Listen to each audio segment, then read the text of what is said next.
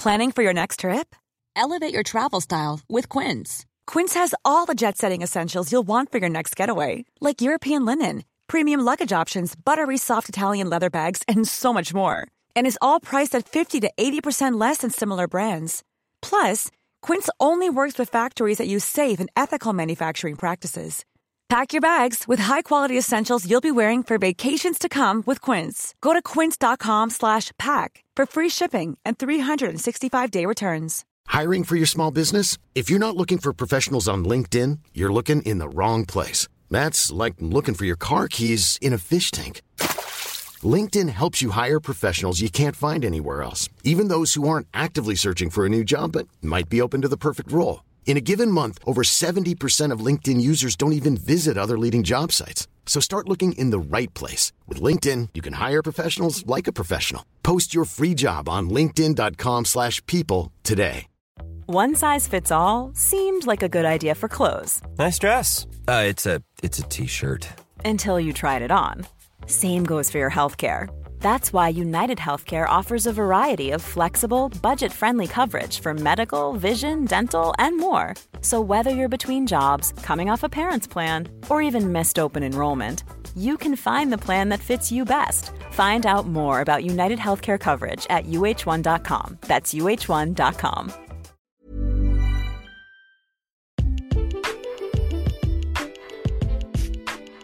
Muy bien, señor. Ahora diga A. Muy bien, señor. Ahora va a sentir una pequeña presión en el pecho. ¿Listo? Falta muy poquito para el examen nacional de residencias médicas y aún no sacas 75 en los simuladores.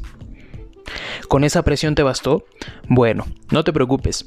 Vamos a estar teniendo maratón en el podcast, ¿ok? ¿A qué me refiero con maratón? Vamos a estar subiendo tres temas por semana y los temas son enfocados a diferentes especialidades por semana.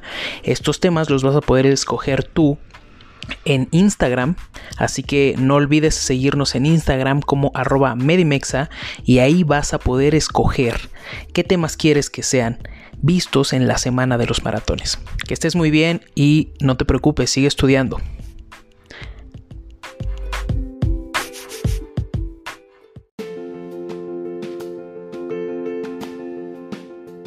Hola, buenas tardes. El día de hoy tenemos de nuevo al ginecobstetra Fermín Barba que nos va a estar ayudando con algunos temas rumbo al ENARM. En este caso vamos a poner eh, dos patologías enfrente que son totalmente diferentes. La etiología es totalmente diferente, sin embargo, en preguntas o en clínica muchas veces se parecen y el doctor Fermín nos va a estar ayudando para diferenciarlas. Vamos a hablar de endometriosis contra enfermedad pélvica inflamatoria. Entonces, pues Fermín, eh, te agradezco mucho el tiempo y pues bienvenido otra vez.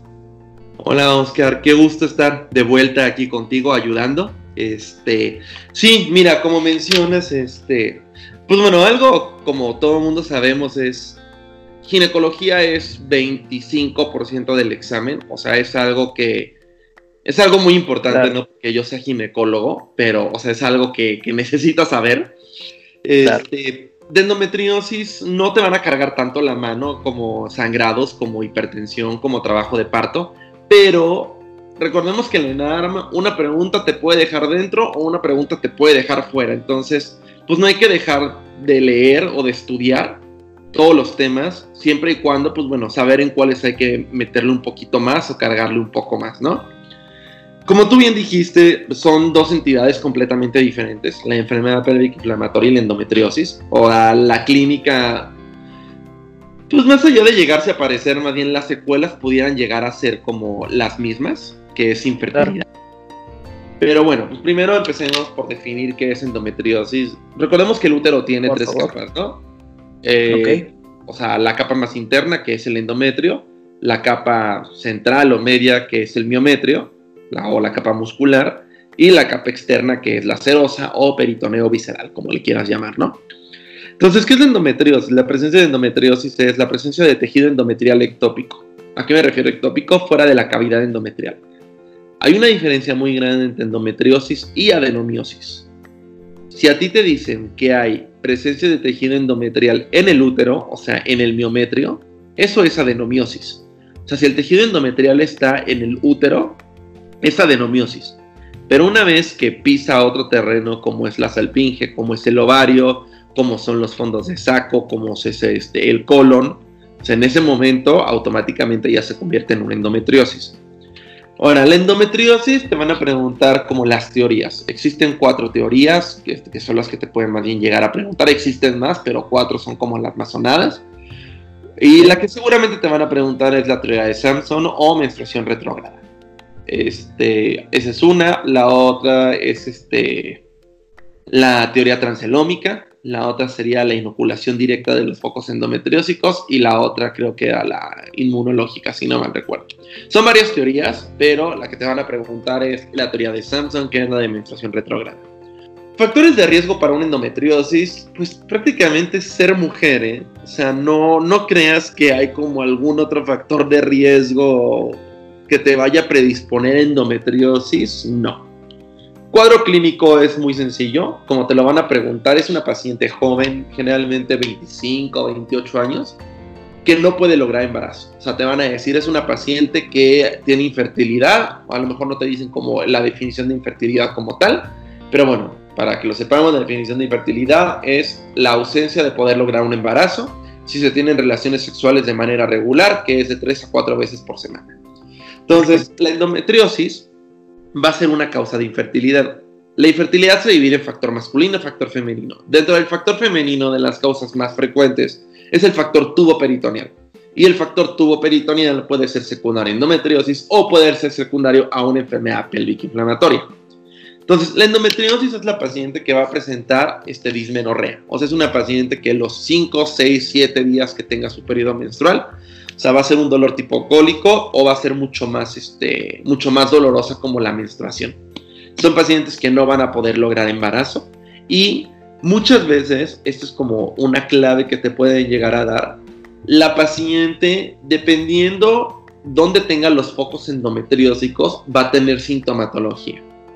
Se han reportado casos de endometriosis en conjuntiva, endometriosis en recto, endometriosis en, en entonces son pacientes que van a tener rectorragia. O sea, porque al final del día, pues el tejido endometrial es ectópico, pero sigue teniendo el estímulo hormonal. Entonces, al momento que se descame el endometrio, pues las pacientes van a tener rectorragia, van a tener hematoquesia, van a sangrar del, del, del sitio en donde tengan los, los implantes endometriósicos. El lugar más común de endometriosis es el ovario, sin duda. Este, yo creo que valdrá la pena este, identificar como o sea, los sitios más frecuentes y les van a preguntar como endometriosis leve, moderada, severa, dependiendo la, el, colegio, el colegio americano de ginecología lo divide en cuatro. Este, y el caso que seguramente te van a poner es la paciente que se ve una masa en ovario. Ese es un endometrioma. La presencia de un endometrioma automáticamente lo convierte en una endometriosis severa pueden checar como las tablas o los, o los diagramas del Colegio Americano de Ginecología y vas a ver que dependiendo dónde esté localizado los focos endometriósicos, en ese momento, o sea, dependiendo del puntaje que tengas, la vas a catalogar en leve, moderada, severa. Pero un endometrioma, aunque no tengas focos endometriósicos en focos de desahondos de saco, aunque no tengas síndrome adherencial severo, aunque no tengas fondo, o sea, este, endometriosis en colon, o sea, mientras tú tengas un endometrioma, automáticamente te lo convierte en una endometriosis grado 4 o una endometriosis severa. Entonces, este, esa sería como la complicación más frecuente. Si te pudieran llegar a preguntar como cuál sería una complicación de que un endometrioma no se opere, o sea, porque sería torsión de ovario en caso de que esté localizado en el ovario, porque el mismo peso lo que pudiera hacer es como vencer el peso del ovario. Antes de que nos platiques de tratamiento, me gustaría preguntarte, ¿cuál es el diagnóstico de elección para una endometriosis? Ah, uy, esa pregunta siempre viene también. La paroscopia diagnóstica, siempre, siempre, siempre. El gold standard para diagnosticar una endometriosis, la paroscopia diagnóstica. Y te van a poner, de acuerdo a tu sospecha diagnóstica, ¿cuál sería el, ¿O qué herramienta, no sé, utilizarías para este, diagnosticarla? La paroscopía, siempre, siempre, siempre. Ok, muy bien. Entonces la paroscopía es siempre, Siempre. este, el gold standard para endometriosis. Siempre. Perfecto. Y Sea ahora sí, no de- hábil tratamiento. la paroscopía, siempre. Perfecto. Dentro del tratamiento, eh, ¿cuál es el tratamiento indicado o a seguir para la endometriosis?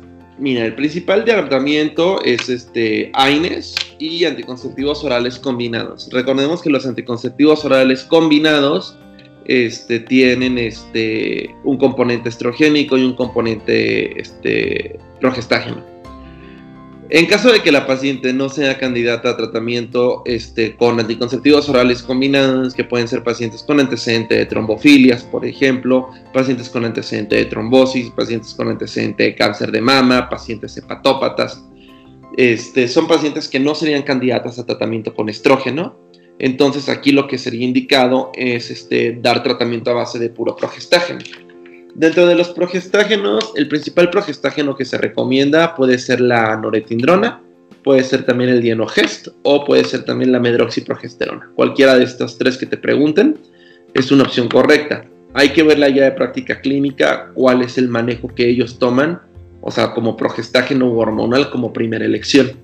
Pero la primera, primera elección es anticonceptivos orales, ah, bueno, AINES, AINES y después anticonceptivos orales combinados. Perfecto. ¿Cuándo eh, consideras o cuándo se utiliza el tratamiento quirúrgico?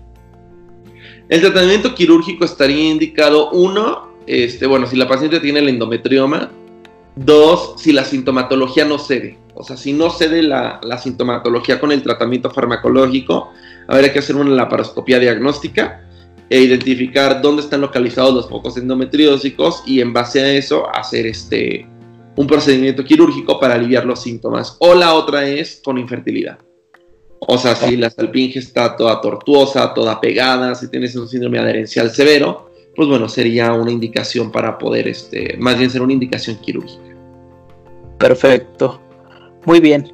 Oye, y en cuanto a EPI, ya pasando a, esta otra patología que puede ser eh, ciertos, digamos que parecida, si no aprendes a diferenciarlo con puntos claves de endometriosis, eh, la EPI, ¿qué es? ¿Cómo se considera la EPI? ¿O ¿Cuándo ya consideramos una EPI?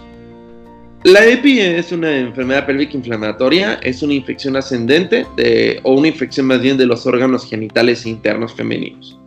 Es una infección ascendente, termina siendo, empieza con una infección de transmisión sexual, generalmente clamidia, este, gonorrea, que no es tratada, porque recordemos que algunas de estas son asintomáticas, entonces asciende y, e infecta los órganos pélvicos.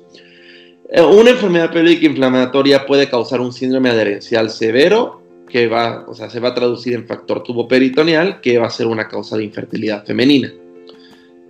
Este, la etiología de una enfermedad pélvica inflamatoria es Neisseria gonorrea, Clamidia trachomatis, Mycoplasma hominis o Actinomyces israeli en el caso de que te digan que la paciente tiene un dispositivo intrauterino.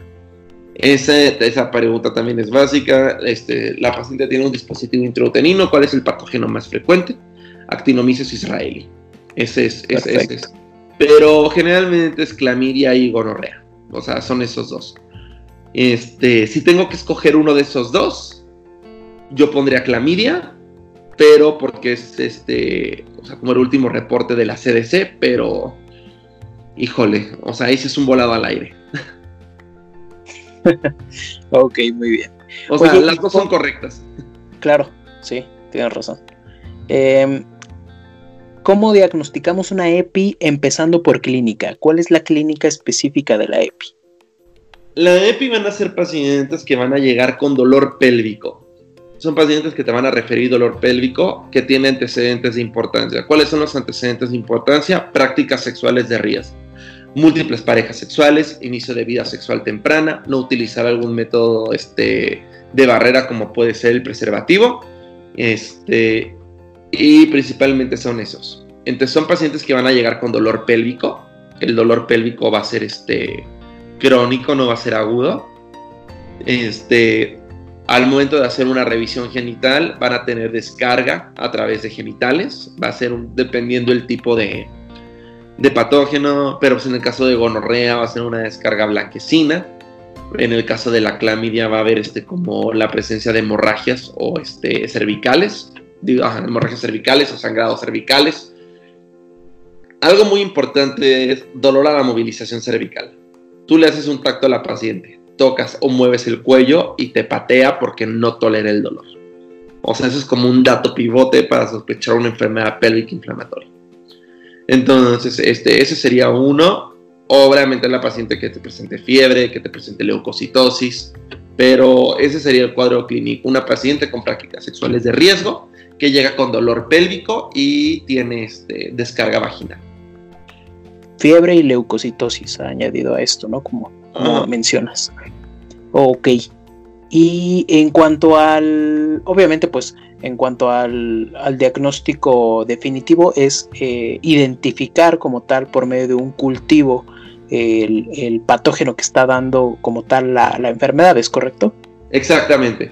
O sea, eh, se hace un medio de cultivo, se hace este por PCR, dependiendo del tipo de patógeno que estés sospechando, este, pero, pues, o sea, es identificarlo y el tratamiento. Ahora, el tratamiento de la EPI, aquí es muy importante que tú sepas, porque casi siempre van de la mano una infección por clamidia y una infección por gonococo. Entonces tú tienes que tratar las dos, sospechando que es una infección mixta. La CDC tiene creo que tres esquemas para el diagnóstico de enfermedad pélvica inflamatoria. el que más te van a preguntar y el que seguro siempre, yo la manera en la que lo hice es, la tetraciclina siempre tiene que estar presente porque la tetraciclina se utiliza para clamidia. Entonces, o sea, tú buscas la tetraciclina y tetraciclina vía oral en México tenemos doxiciclina. No dicloxacilina. Dicloxacilina es una penicilina. Doxiciclina es una tetraciclina. Lean bien que te van a poner las dos opciones y te vas a ir por la opción de dicloxacilina. Entonces, doxiciclina y de ahí ya suponiendo son cuatro respuestas y solo dos tienen doxiciclina, ya buscas como el otro, el, otro antibiótico. Generalmente te van a poner la dosis de ceftriaxona más doxiciclina y el tratamiento es por 14 días es ceftriaxona, un gramo dosis única. Bueno, en realidad son 250 miligramos dosis única, más doxiciclina 100 miligramos cada 12 horas por 14 días. Fíjate mucho en, las fechas que tiene que durar el tratamiento. Perfecto. Em, ahí tengo una pregunta. Eh, ¿El ofloxacino, el levofloxacino, cuándo se, indica o si se indica en una también, también es una de las opciones terapéuticas, el levofloxacino. Este, te digo, o sea, son, son tres, esquemas los que maneja la CDC, creo que la guía de práctica clínica también, pero el que estoy seguro que te van a preguntar es el que tiene la tetraciclina con la ceftriaxona, o sea, con el beta-lactamina. Perfecto. Pues considero que es una diferenciación buena eh, eh, elemental que, tiene puntos claves en cuanto a endometriosis, en cuanto a EPI. No sé si te gustaría agregar algo más de las dos o para no confundirse como tal entre ambas patologías. Pues mira, algo que pudiera agregar de la enfermedad pélvica inflamatoria es, te van a preguntar también el síndrome de Fitzhugh-Curtis, que esas son adherencias perihepáticas o cuerdas de violín, cualquiera de esas dos te lo pueden preguntar y son este, bueno, son, son adherencias este, periepáticas y son este, son este, es una complicación de una enfermedad pélvica inflamatoria. Perfecto. Pues me parece que tocaste todos los puntos clave para no confundirse entre endometriosis y EPI. Eh, te agradezco mucho por el tiempo, te agradezco mucho por eh, poder eh, tomarte este tiempo para poder explicarnos anteriormente lo de sangrados de la primera mitad del embarazo, ahorita lo de endometriosis y EPI. Y pues espero que te podamos tener muy pronto en el podcast de nuevo. Y pues muchas gracias, doctor Fermín Barba. No, muchas gracias a ti, Oscar. Este, lo que necesites, el tema que tú consideres, este, que te pudieran llegar a preguntar, lo platicamos, este, lo podemos abordar pues si ya vemos que amerita lo mejor tema para un solo podcast, pues bueno, pero podríamos incluso llegar a combinarlo con algún otro para abarcar lo más que se pueda, pero sí, sin problema. Perfecto. Ah, otra cosa también, el doctor Fermín tiene una, eh, una plática bastante interesante de infecciones vaginales a propósito de EPI que pueden generar eh, como tal enfermedad pélvica inflamatoria. Esta está en el canal de la doctora Pataki y la pueden encontrar. Es una plática bastante rápida, amena, con puntos claves. ¿Y cómo te pueden encontrar también en Instagram, doctor? En Instagram estoy como arroba dr.barbagine. Perfecto. Ok. Pues muchas gracias, doctor, y que estés muy bien. Igualmente que estés bien, Oscar. Hasta luego. Hasta luego. Apuesto a que te gustó el podcast, ayuda a este tierno humano y envíalo a tus amigos. Además, escúchanos en Spotify, Apple Podcast, iBox y Google Podcast. Besitos y cuídate del COVID-19.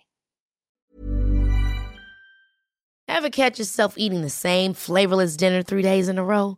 Dreaming of something better? Well, HelloFresh is your guilt-free dream come true, baby. It's me, Kiki Palmer. Let's wake up those taste buds with hot, juicy pecan crusted chicken or garlic butter shrimp scampi. Mm. Hello Fresh. Stop dreaming of all the delicious possibilities and dig in at HelloFresh.com. Let's get this dinner party started. How would you like to look five years younger? In a clinical study, people that had volume added with Juvederm Voluma XC in the cheeks perceived themselves as looking five years younger at six months after treatment. Look younger, feel like you. Add volume for lift and contour in the cheeks with Juvederm Voluma XC. Reverse signs of aging by adding volume to smooth laugh lines with Juvederm Volure XC. For important safety information and to find a licensed specialist, visit juvederm.com. That's J U V E D E R M.com. Not for people with severe allergic reactions, allergies to lidocaine, or the proteins used in Juvederm. Common side effects include injection site redness, swelling, pain, tenderness, firmness, lumps, bumps, bruising, discoloration, or itching. There's a risk of unintentional injection into a blood vessel, which can cause vision abnormalities, blindness, stroke, temporary scabs, or scarring. Talk to a licensed specialist to find out if it's right for you. Hey, it's Paige DeSorbo from Giggly Squad. High quality fashion without the price tag? Say hello to Quince. I'm snagging high end essentials like cozy cashmere sweaters, sleek leather jackets, fine jewelry, and so much more. With Quince being 50 to 80% less than similar brands.